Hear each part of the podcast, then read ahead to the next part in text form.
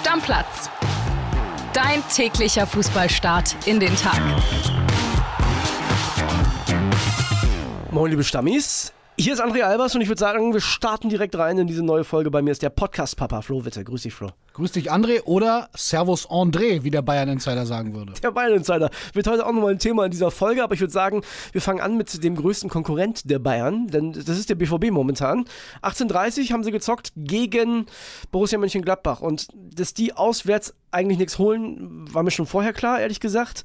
Hat sich auch so ein bisschen bestätigt, auch wenn man sagen muss, die haben sich nicht so gehen lassen wie die Wolfsburger. Du hast ja immer betont, die ganzen Wochen schon, dass du an Gladbach nicht mehr glaubst, außer zu Hause. Da Ja. wollen sie sich nicht blamieren, da reißen sie sich am Riemen. Fand ich eine erstaunlich steile Einschätzung. Äh, Ist aber eingetroffen. Also erste Halbzeit muss man sagen, das war gar nichts. Nee. Nicht so schlimm wie Wolfsburg, aber schlimmer wie Wolfsburg wäre dann wahrscheinlich auch ein Oberligist gewesen. Am Ende ist das Spiel übrigens 5-2 ausgegangen und es stand zur Halbzeit 4-0. Deswegen sagen wir, Es war noch mal ganz kurz zittern, ne? Ja. ganz kurz Ja. wackeln. Ich glaube, das war so 85. als das äh, 4 4-2 fiel, also das zweite Tor für Gladbach. Genau, und dann gab es noch eine große Parade von Kobel in der 87. Da hätte es nochmal kippen können. Aber nee, am Ende, Reiner hat in der 90 plus 4., sagt man ja heutzutage, 94. den Deckel drauf gemacht. Ja, also wie gesagt, 4-0 zur Halbzeit und das war schon wieder gar nichts von Gladbach. Also wirklich gar nichts in der ersten Halbzeit. Und wenn du einem 4-0 hinterher rennst, dann weißt du ja auch, wie willst du denn das noch aufholen? Ja, mich ärgert so ein bisschen. Ich frage mich, warum hat Dortmund nicht schon die ganze Zeit so gespielt und dieses Spiel in Bochum, das wird immer, also das tut immer mehr weh, wenn man sieht, wie die Mannschaft jetzt eigentlich kann. In der Bild am Sonntag haben wir heute gemacht, die Titelschnecken zünden den Torturbo. Ja. Das trifft ja auch auf Bayern zu, auf die wir äh, später noch reden werden. Das ärgert mich so ein bisschen, wenn ich das sehe. Von daher.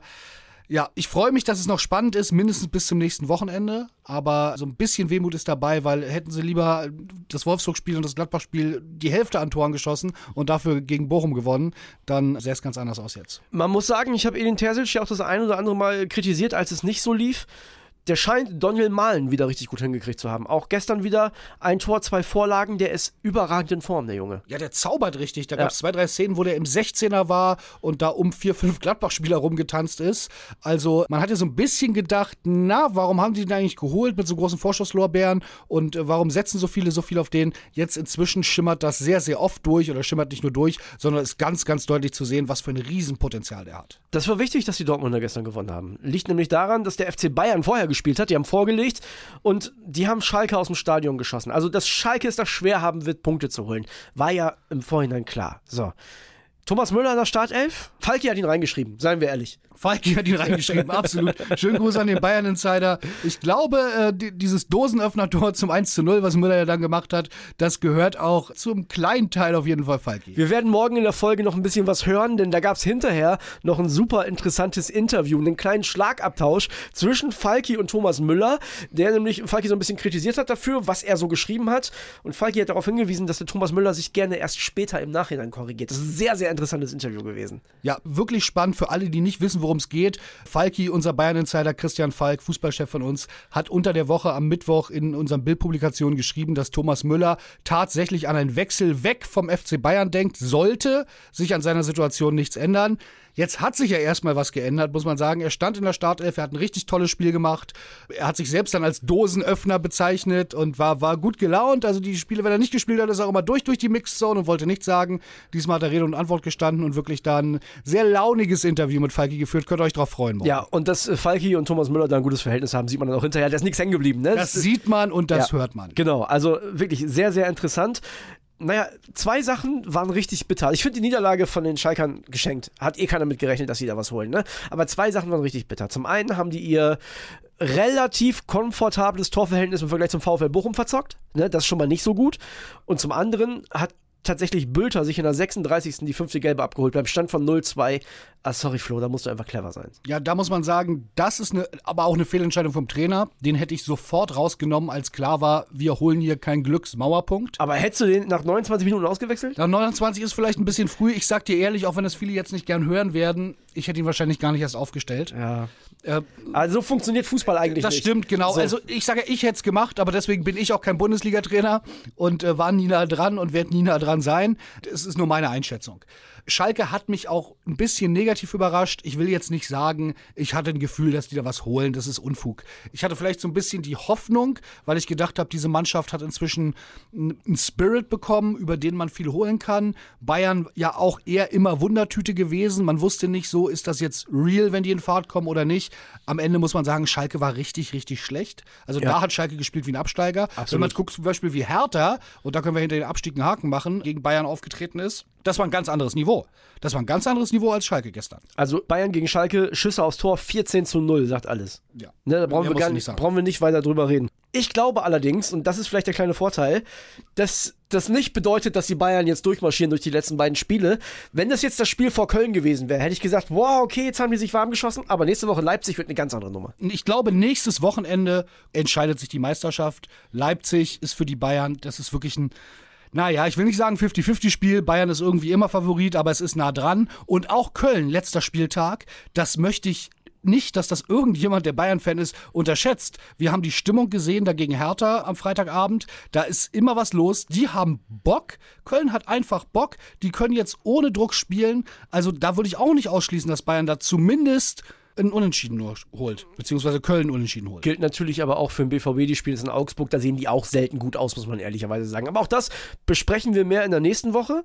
Ich würde sagen, wir machen erstmal die Spiele von gestern fertig, denn wir haben noch ein Champions League-Duell am Start gehabt zwischen Union Berlin und dem SC Freiburg. Am Ende 4 zu 2 für die Unioner. Stand zur Halbzeit 3-0, da haben alle schon gedacht, das Ding ist durch. Geraldo Becker mit einer Sahne ersten Hälfte, also wirklich überragend. Ja, und dann kam Freiburg irgendwie zurück. Erst Gulde, 56. Dann Griffo mit, mit einem Elfer. Und dann wurde es nochmal eng. Bis dann Leiduni das Tor gemacht hat in der 80. Wieder Vorlage von Becker. 4-2, da war Christian Streich ein bisschen angefasst hinterher. Der hat selbst einen Fehler zugegeben, musste in der 32. auswechseln. Da kam Salai für Kübler. Erzähl mal, was dahinter steckt. Christian Streich ist auf die Pressekonferenz gekommen und sah wirklich mitgenommen aus. Ja. Also auch mitgenommener, als jemand normalerweise nach einer Niederlage aussieht.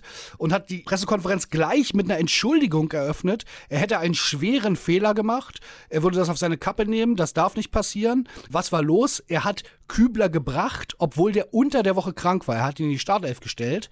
Kübler hat Kreislaufprobleme wohl bekommen, dann schon innerhalb der ersten 20 Minuten. Streich sagt, deswegen haben wir zu zehnt gespielt. Ich dachte, alles ist okay, gar nichts ist okay. Der war richtig, richtig mitgenommen. Aber ich finde es auch einen großen Zug, dass sich jemand dann hinstellt und sagt, my bad, sorry, das ist wirklich ein Fehler von mir gewesen, das hätte mir nicht passieren dürfen. Das finde ich einen großen Zug. Man weiß ja auch nicht, wie es ist. Vielleicht hat Kübler auch gesagt, du, Trainer, ich bin fit. Aber im Endeffekt muss der Trainer das entscheiden und den Fehler hat Streich wohl gemacht. Ich glaube nicht, dass es dann am Ende der einzige Grund für die Niederlage war. Union war schon sehr gut drauf. Ja, die haben in der ersten Halbzeit den Freiburgern auch einfach den Schneid abgekauft. Ich meine, die haben in der ersten Halbzeit drei gelbe Karten bekommen. Das hat richtig geraschelt. Die wussten, worum es da geht in der alten Fürsterei. Absolut. Und Spider-Man. Endlich wieder Spider-Man in der Bundesliga. Ich glaube, seit Aubameyang äh, haben wir das nicht mehr so gesehen. Geraldo Becker hat seine Tore gefeiert mit einer Spider-Man-Maske.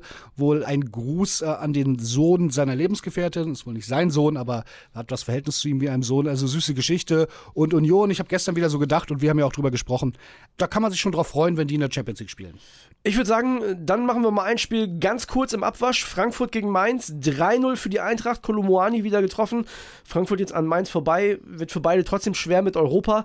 Kamada, Buta, Kolomoani, die Torschützen. Das Buter-Tor war eine richtig geile Bude. Hat an Marco von Basten erinnert. Ja, das schickes Ding auf jeden Fall. Ne? Hat er gut genommen. Interessant, Oliver Glasner hat ein bisschen rumgeknutscht. Der hat rumgeknutscht, ja, er war ja gesperrt, äh, musste aus der Box oben äh, das Spiel gucken und dann sind wunderschöne Fotos aufgetaucht äh, zum Ende des Spiels. Wirklich geknutscht. Man kann sagen, nein, das war kein Küsschen, das war richtig geknutscht mit seiner Frau Bettina. Ich glaube, die beiden haben auch zwei Kinder zusammen. Also schon eine längere Ehe und wenn man da noch so leidenschaftlich knutschen kann, da freut man sich für Oliver Glasner. Pech im Spiel in den letzten Wochen ja eher gehabt, gestern nicht, aber offensichtlich ganz großes Glück in der Liebe und wenn wir ehrlich sind, Amore, das sind doch die Sachen, die wirklich wichtig sind, André. So, und äh, Fanliebe gibt es in Bochum immer. Ne? Da ist immer richtig Alarm, wenn sie zu Hause spielen. Und gestern hat es wieder mal genützt. Bochum gegen Augsburg am Ende 3 zu 2 für den VfL. Ein ganz wichtiger Heimsieg für die Mannschaft von Letsch. Ja, es war ja so ein Blitz-Doppelpack, zwei schnelle Bochum-Tore hintereinander. Und ich bin immer wieder erstaunt. Mein letztes Mal in Bochum ist wirklich lange, lange her. Da war ich noch als Reporter da. Du warst sicherlich öfter da. Da denkst du ja, ich weiß, die Kastropper hat kein Dach, aber das Dach würde wegfliegen. Was für ein Alarm da ist. Ich weiß nicht, sind die Fans da so laut? Ist da die, die Stadionregie so, dass die diesen Ton so aufdrehen? Aber du fliegst selbst vom Fernseher fast immer richtig runter von der Couch. Das ist wirklich so eine, ich dachte, eine richtige Pott-Emotionsexplosion. Macht richtig Spaß. Ja, ist natürlich auch immer, immer hart an der Grenze, so was so das Benehmen der Leute da angeht. Ne? Also ich war letzte Saison ein paar Mal da. Das ist so ein Hauch-Assi. Genau. Aber immer an der, aber das ist doch schön. Also das, wir brauchen nicht nur Bayern München VIP-Logen, auch schön. Ruhrpott-Romantik ist das. Ja, Ruhr, Ruhrpott-Romantik ist viel schöner als an der Grenze zum Assi. Darum verdienst du dein Geld mit Sprechen und ich mit Schreiben. Ruhrpott-Romantik, das finde ich gut und darum bin ich, ich habe es hier schon mehrmals gesagt, Bochum ist für mich ein Club, auch mit dieser Atmosphäre bei den Heimspielen und auch mit Grönemeyer davor. Ich mag das irgendwie. Die gehören in die Bundesliga und es sieht ja auch ganz gut aus. Bochum mit einem ganz, ganz wichtigen Sieg im Kampf um den Klassenerhalt und den hätten auch die Hoffenheimer gebrauchen können. Die mussten nach Wolfsburg.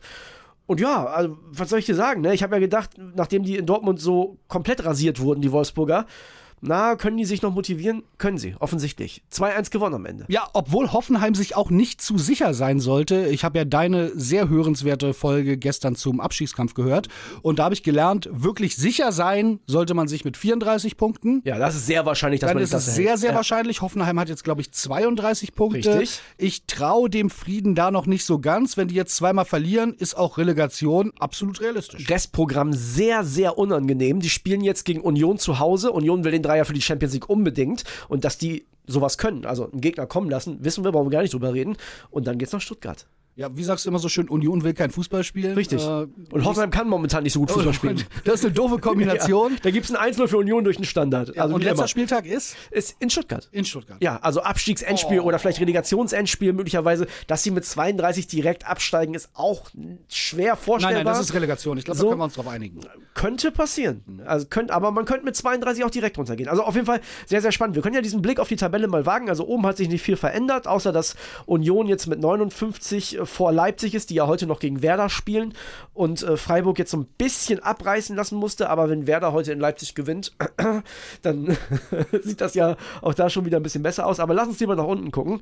Ja, Hertha letzter 25 Punkte. Wird ganz schwer, brutal ich hab, schwer. Ich habe Freitagabend privat geguckt, äh, habe mich ins Arbeitszimmer zurückgezogen mit zwei Flaschen Rosé. Und eine Sache, die hast du nicht erwähnt in deiner Abstiegskampffolge, das wollte ich immer sagen. Davi Selke Ehrenmann. Davi Selke trifft und merkt, der hatte fünf Dinger in den Beinen diesmal und sagt dann, nee, ich glaube, Gehirnerschütterung, ich gehe mal lieber runter. Das ist Liebe zu seinem Ex-Club. Der hat ja erstmal, also er hat nicht gejubelt, weil er, glaube ich, auch in dem Moment nicht in der Lage dazu war. Ne? Und ja, ich habe mir zwischendurch, ich habe auch so mit Kumpels hin und her geschrieben, ich habe gesagt, guck mal, wie der den Baumgart anguckt, der kann doch jetzt nicht weiterspielen. Musste dann aber ja auch raus. Ne? Also, ja, Hertha, 25 Punkte ganz unten, dann Stuttgart, die spielen ja heute noch gegen Leverkusen. Lass uns doch zu dem Spiel direkt mal kommen. Heimspiel gegen Leverkusen. Puh, da kann alles passieren, weil Leverkusen natürlich zwischen den beiden Rom-Spielen eigentlich die bessere Mannschaft, eigentlich mehr Qualität und eigentlich brauchen die auch Punkte im Kampf um Europa, weil die haben das Hinspiel in der Euroleague verloren. Das heißt, die können auch nicht davon ausgehen, dass die sicher nächstes Jahr über diesen Wettbewerb dabei sind. Das ist eine schwere Nummer, ist schwer einzuschätzen, finde ich. Ich glaube trotzdem, Leverkusen gewinnt. Genau, die müssen auf Sieg spielen. Also die brauchen ja, um die Euroleague zu gewinnen, noch zwei Siege jetzt. Mit denen kannst du ja auf gar keinen Fall planen. Stuttgart für mich aber auch so eine Mannschaft. Ich dachte eigentlich, die haben die Kurve bekommen. Ich finde, die spielen auch immer ganz ansehnlich. Also ich sehe denen oft gerne zu. Dann kommen aber so eine Spiele wie gegen Hertha letzte Woche. Also wenn, wenn, wenn die da so auftreten gegen Leverkusen, dann kriegen sie fünf Dinger. Äh, Ganz schwer einzuschätzen. Also ich muss dir sagen, eine realistische Chance auf die Euroleague hat Leverkusen sowieso nur dann, wenn Leipzig den Pokal gewinnt. Weil ansonsten sieht es extrem danach aus, dass die nur noch um Platz 6 und das wäre dann der Conference League Platz kämpfen. Wenn Frankfurt den Pokal gewinnt, die sind ja nur Achter, sollte aber Leipzig den Pokal gewinnen, die sind dann ja vielleicht für die Champions League, aber auf Dann jeden Fall sieben Plätze auf genau, jeden Fall. auf jeden Fall für die Euroleague qualifiziert, dann reicht Platz 6 sehr wahrscheinlich für die Europa League. Ja, also Stuttgart kommen möglicherweise noch Punkte dazu, sind momentan bei 28. Dann der FC Schalke durch die Niederlage abgerutscht, jetzt auf äh, Platz 16, 30 Punkte.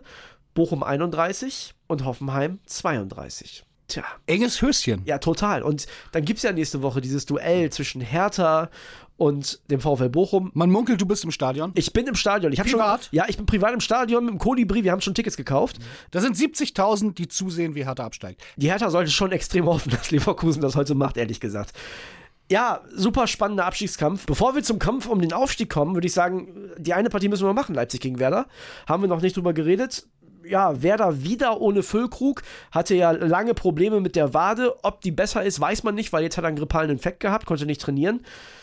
Das wird ganz schwer in Leipzig. Das wird ganz, ganz schwer. Also, so wie RB momentan in Form ist. Das wäre ja eigentlich auch der Aufgalopp für das Spiel gegen die Bayern. Obwohl man sagen muss, eigentlich kann sich Fußball Deutschland nur wünschen, dass Werder das Ding gewinnt, weil dann haben die richtig Druck gegen die Bayern nächste Woche. Leipzig. Ja. Aber ich glaube nicht, dass Werder was holen kann in Leipzig. Bei einem Werder Heimspiel würde es für mich ganz anders aussehen, wäre das für mich eine ganz andere Vorzeichen. Aber so Leipzig zu Hause und Werder, sind wir mal ehrlich, irgendwann muss bei denen auch mal die Luft raus sein. Spannend wird sein, Füllkrug, du hast es gesagt, wird wieder nicht spielen können.